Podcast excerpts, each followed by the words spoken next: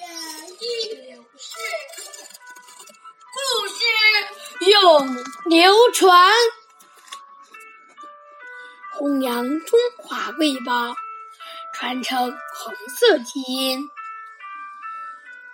大家好我是中华少儿故事大会讲述人许帅一起成为更好的讲述人。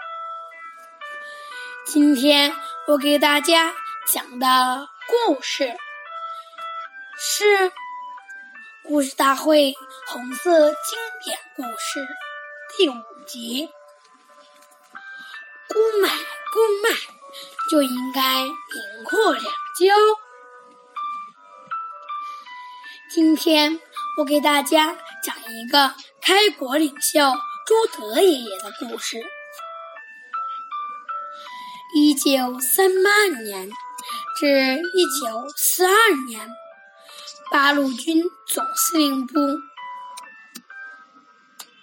曾三次驻扎山西省县县砖壁村，因为当地条件艰苦。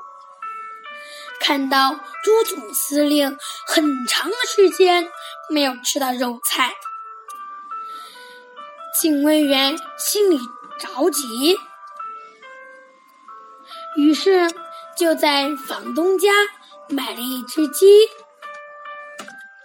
因为当时没有现钱，讲好过一两天再给钱。朱德爷爷知道后，立即对身边的这讲：“三大纪律八项注意中，有一项重要内容，就是买卖公平，公买公卖，就应该银货两交。我们如果没有钱，宁可不买，不吃鸡肉。”也绝不能忽视纪律。没有严格的群众纪律，怎么能坚决执行党的群众路线呢？警卫员听了很受教育。这之后，无论是在老乡那里买东西，还是同群众办事，他们都时刻想着。朱总司令的教导，严格遵守群众纪律。谢收听，我们下期再见。